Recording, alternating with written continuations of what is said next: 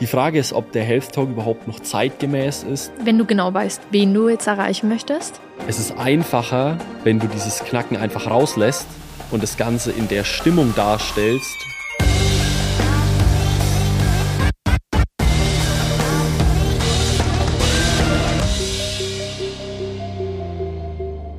Okay, bevor es losgeht, vielen, vielen Dank für das ganze Feedback und für die ganze Resonanz, die wir gestern schon mit der ersten Folge bekommen haben. Es hat uns richtig gefreut, was da ja einfach zurückgekommen ist von euch. Und es ist gestern nicht alles so richtig glatt gelaufen, deswegen gibt's jetzt noch ein bisschen Behind the Scenes ganz aktuell. Ähm, Podcast-Folge wurde nicht richtig hochgeladen, waren ein paar Fehler im, in den Beschreibungen drin und das soll euch auch so ein bisschen zeigen, bei uns läuft auch nicht alles perfekt und dafür ist auch der Podcast hier da, dass wir euch genau den Input geben, dass ja bei uns auch nicht alles perfekt immer läuft und viele, wenn von außen drauf gucken, was wir machen, sieht immer alles richtig krass aus und wir kriegen auch ja extrem viel Feedback, dass die Sachen, die wir machen, gut aussehen. Aber was ich euch da damit sagen will, ist einfach, wir sind auch nur Menschen am Ende und wir versuchen immer das Maximum rauszuholen, aber es funktioniert einfach nicht immer alles so, wie wir uns das vorstellen. Und deswegen nimmt vielleicht auch bei euch ein bisschen den Druck raus. Ähm, gebt euch ein bisschen mehr Zeit bei manchen Dingen und vergleicht euch auf jeden Fall nicht.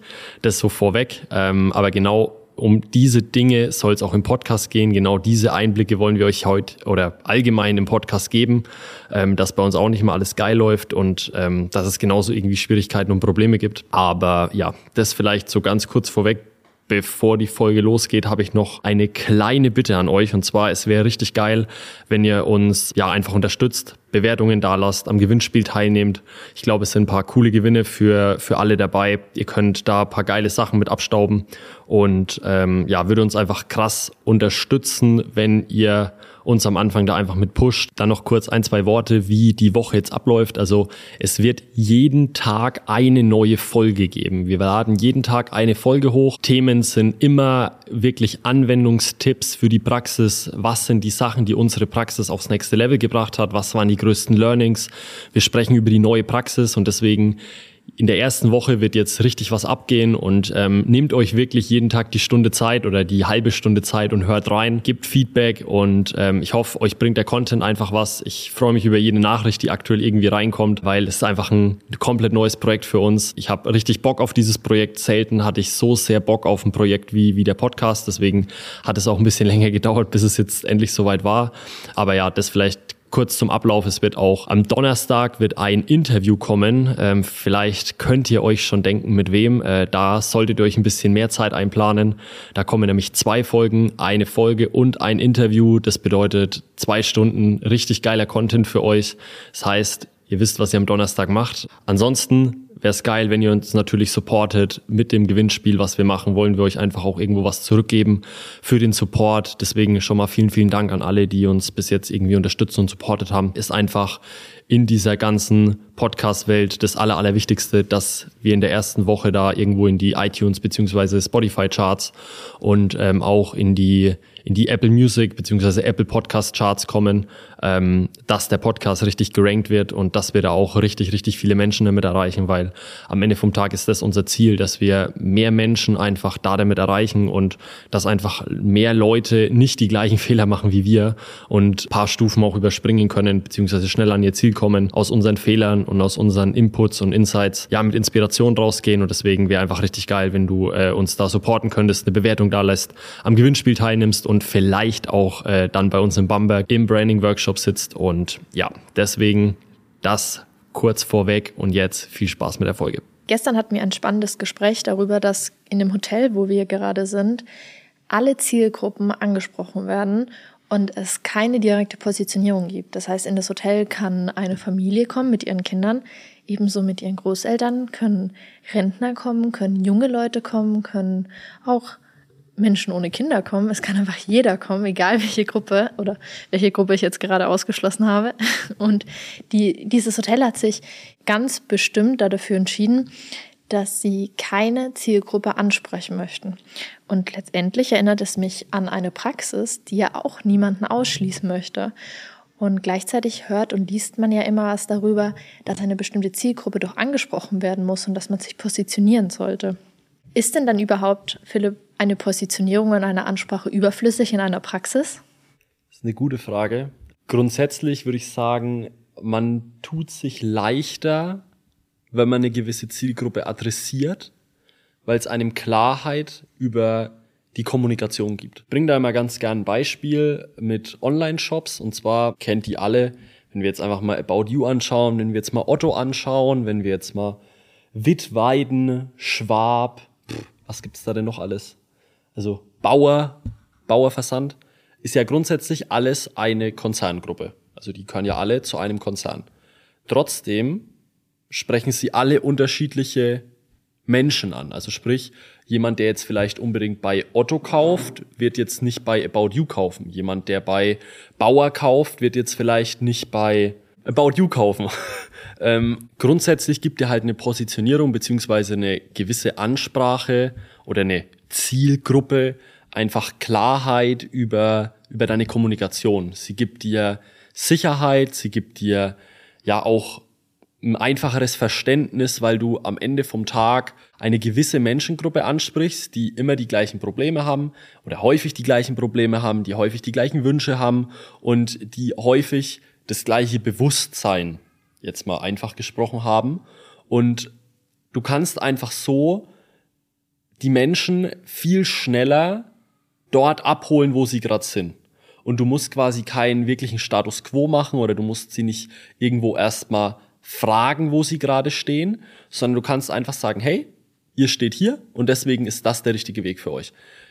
Weil du vorhin aufs Hotel angesprochen hast, ich finde, das ist ein super Beispiel, weil auch wenn das Hotel hier quasi keine, keine richtige Zielgruppe hat, hat es eine Zielgruppe. Und zwar, die Zielgruppe ist einfach ein Familienhotel zu sein. Und sie schauen einfach die Instanz drüber an und sie betrachten einfach das Große und Ganze und sagen, hey, ich möchte generationsübergreifend hier einen Ort bieten, wo ich einmal vielleicht als junges Pärchen hinkommen kann, ich kann dann mit meinen Eltern hier hinkommen, ich kann dann mit Kind herkommen und ich habe quasi einen Ort für mich gefunden, wo ich, egal in welcher Lebenssituation, immer hinkommen kann.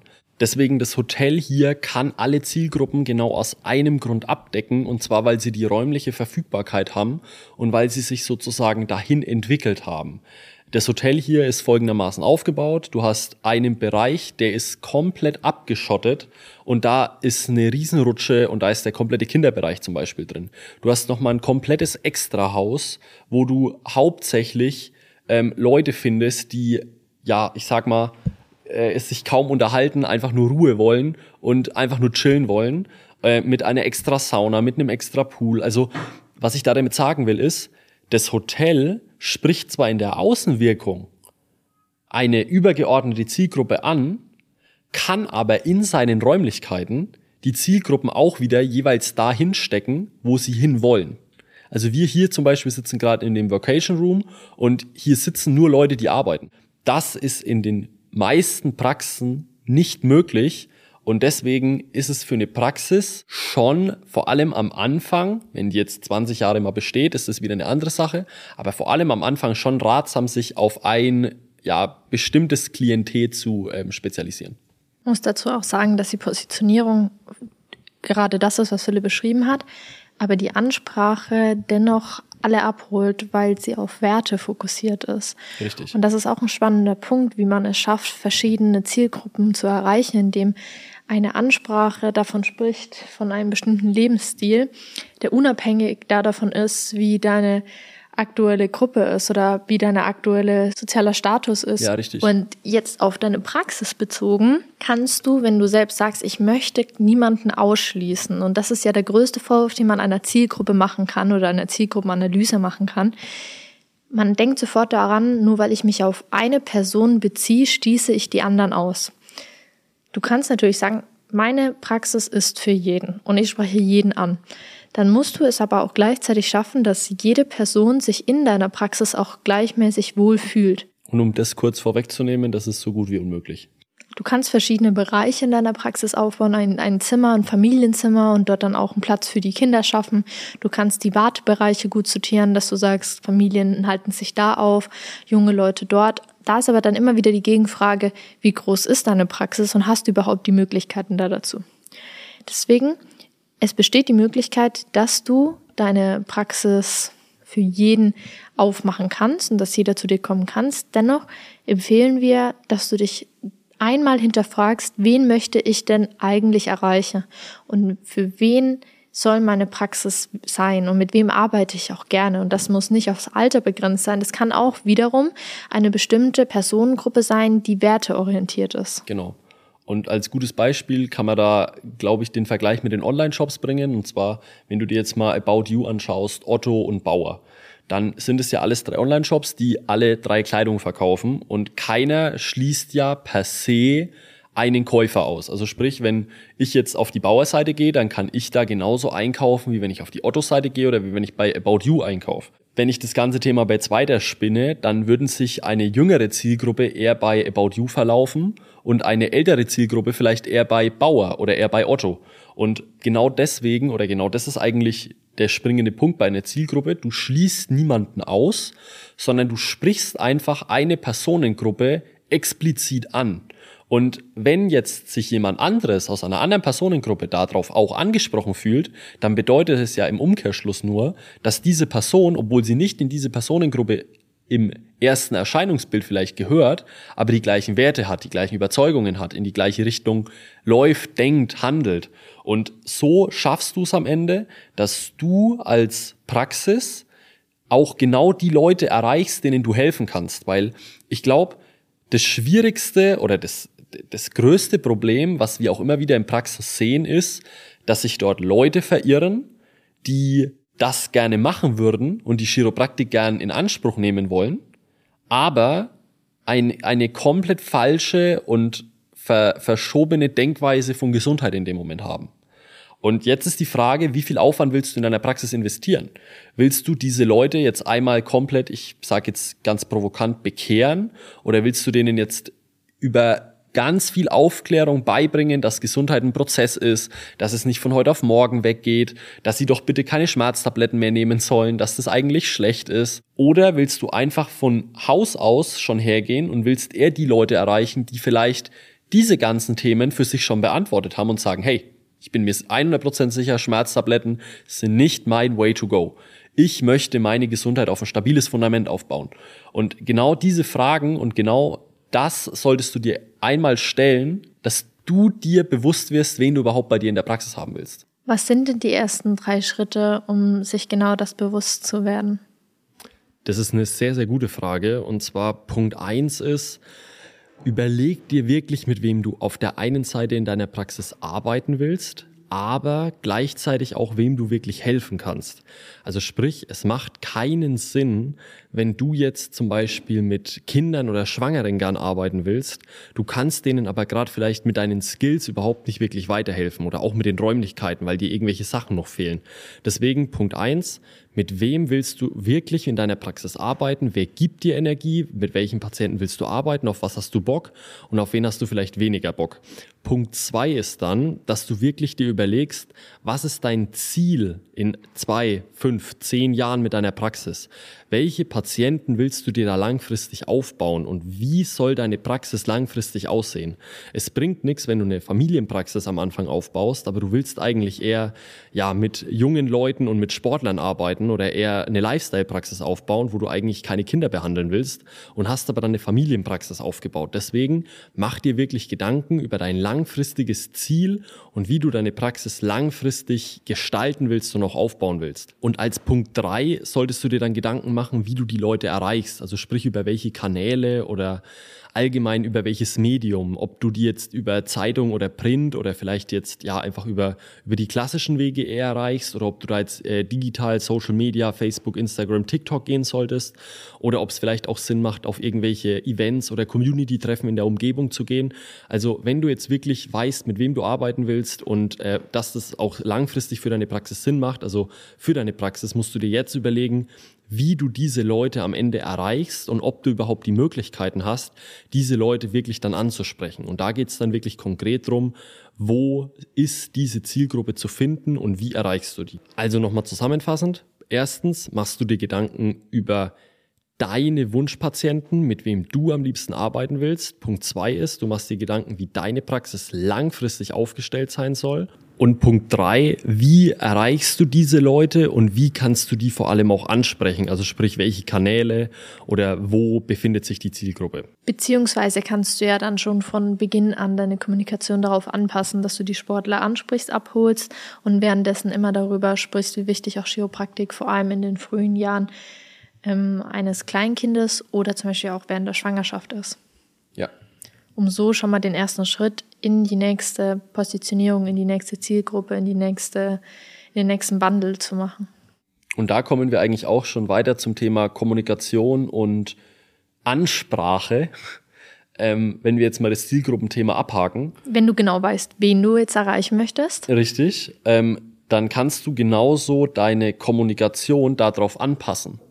Weil was wir immer wieder beobachten ist, die meisten machen es sich einfach viel zu schwierig. Und die meisten machen es einfach echt kompliziert, weil sie möchten jemanden den Prozess erklären und die Art und Weise erklären, was in der Praxis gemacht wird, anstatt einfach nur das zu erklären, was der Patient am Ende will. Und das ist ein Gefühl. Der Patient braucht für seine Kaufentscheidung vielleicht Daten, Zahlen, Fakten.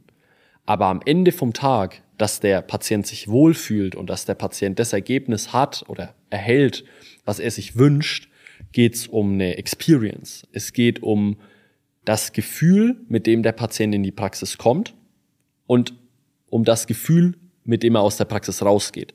Deswegen, wenn du das Ganze jetzt auf Chiropraktik beziehst, dann sprech nicht da davon, was du machst und wie du es machst und warum das wichtig ist und warum du fachlich so ein Experte da dafür bist und erklär den Leuten alle möglichen Dinge, sondern wenn du am Ende Patienten für deine Praxis gewinnen willst, geht's ein, ausschließlich darum, dass du dem Patienten das Gefühl von Chiropraktik verpackst und kommunizierst beziehungsweise äh, ihn fühlen lässt, bevor er zu dir kommt.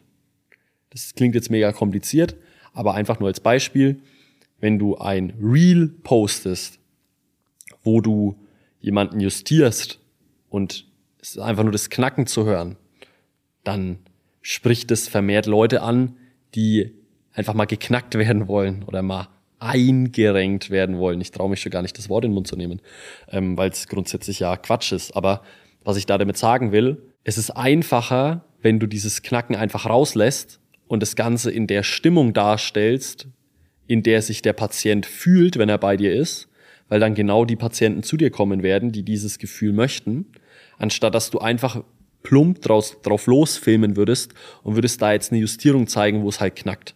Also egal, was du in deiner Praxis kommunizieren möchtest, hab dabei immer deine Zielgruppe im Blick oder auch das, was du mal für dich herausgefunden hast, die Art und Weise, wie du mit deinen Patienten umgehen möchtest. Ist es eine lockere Sprache? Ist es direkt? Ist es das Du? Ist es das Sie?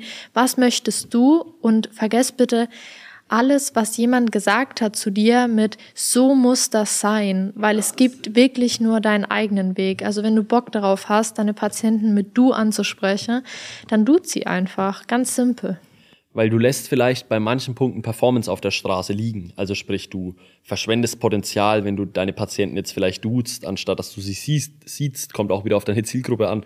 Ähm, aber es gibt, was Melly schon richtig gesagt hat, es gibt kein richtig und falsch, weil du bist am Ende einzigartig und du hast am Ende deine Art und Weise, wie du mit Patienten umgehst, du hast deine Art und Weise, wie du Themen kommunizierst und ansprichst. Und um jetzt nochmal auf die erste Folge zurückzukommen, du solltest dir einfach Gedanken machen, was ist meine Außenwirkung, was, ist, was soll meine Marke am Ende ausdrücken, was soll meine Praxis ausdrücken. Und das Ganze sollst du dann in allen oder solltest du dann in allen Dingen kommunizieren und widerspiegeln, wie du wahrgenommen werden willst. Es geht immer um die Wahrnehmung. Und das dann immer mit deiner eigenen Sprache und auch wenn du jetzt sagst, ich habe doch gar nicht die Zeit da dafür, vielleicht gibt es jemanden im Team, die gerne schreibt oder jemand, der gerne Fotos macht, jemand, der gerne sich um Social Media kümmern würde, dann gibt der gerne ein Briefing, lass die Person teilhaben an der Praxisidentität und lass die Person sich selbst damit selbst verwirklichen und findet eure gemeinsame Sprache, wie ihr als Praxis auftretet. Und das kann einmal in der Kommunikation direkt in der Praxis mit dem Patienten sein, ein lockeres Du, eine lockere Sprache oder sehr fachlich orientiert und sehr auf einer Basis mit sehr vielen Erklärungen, weil es einfach eine andere Art Menschen abholt und eben genau deine Art von Menschen dann auch abholt und ebenso auf Social Media die Art und Weise, wie die Bilder gemacht werden, die Art und Weise, was darunter steht, wie Stories aufgenommen werden, wie du auftretest, welche Farben es dann letztendlich doch gibt und wie alles im Gesamten wirkt. Genau, weil das ist am Ende die Ansprache. Es geht nicht darum, was du am Ende aussprichst, sondern es geht immer darum, was beim Patienten ankommt und was der Patient am Ende wahrnimmt. Und das war für uns und auch für mich persönlich der springende Punkt, ähm, was unsere Kommunikation und auch unsere Ansprache allgemein in dem, was wir machen und wie wir es machen, nochmal auf ein ganz anderes Level gebracht hat. Einfach aus dem Grund, dass nicht du selbst die Idee verstehen musst, sondern es muss immer dein Gegenüber genau verstehen, was du da damit meinst. Und deswegen frag lieber ein, zwei Mal nach noch, dass der Patient wirklich versteht, auf was du hinaus willst und dreh vielleicht noch mal ein, zwei Schleifen, wenn du das Ganze von außen betrachten lässt, ob das, was du da wirklich in deinem Kopf ausgearbeitet hast, auch genauso rüberkommt, wie du das Ganze haben willst. Weil, wir merken uns, es geht immer um die Wahrnehmung und es geht immer um das, was beim Gegenüber ankommt und nie darum, was du am Ende kommunizierst oder sagen willst oder was du in deinem Kopf denkst, wie das Ganze ankommt. Und wenn ich doch jetzt aber eigentlich meinen Health Talk habe und genau da meine Patienten zu mir in die Praxis kommen und ich den ja extra dafür ausgearbeitet habe und mir extra zurechtgelegt habe, was ich da drin sage, kommuniziere und tue und ich das ja eigentlich schon alles über meinen einen Health Talk mache und da kommen auch immer mal Menschen, dann reicht doch mein Health Talk aus. Oder brauche ich dann überhaupt noch andere Möglichkeiten über Social Media oder in der Praxis direkt zu kommunizieren? Die Frage ist, ob der Health Talk überhaupt noch zeitgemäß ist. Das muss aber dann auch wieder jeder irgendwo für sich selbst entscheiden und wissen. Ich glaube, dass der Health Talk eher eine Community-Sache ist, um die Patienten einfach noch mal ein bisschen aufzuklären und um nicht nur neue Patienten abzuholen, sondern auch bestehende. Und die zweite Frage, wenn es ums Thema Health Talk gibt, ist, kann man das Ganze vielleicht nicht anders machen? Muss es ein Event sein? Oder sind es vielleicht mehrere kleine Bausteine, die ich über Social Media machen kann, was ich über den Newsletter machen kann? Das würde aber, glaube ich, jetzt einmal komplettes Thema bzw. die Folge sprengen. Deswegen, da sprechen wir dann beim nächsten Mal drüber.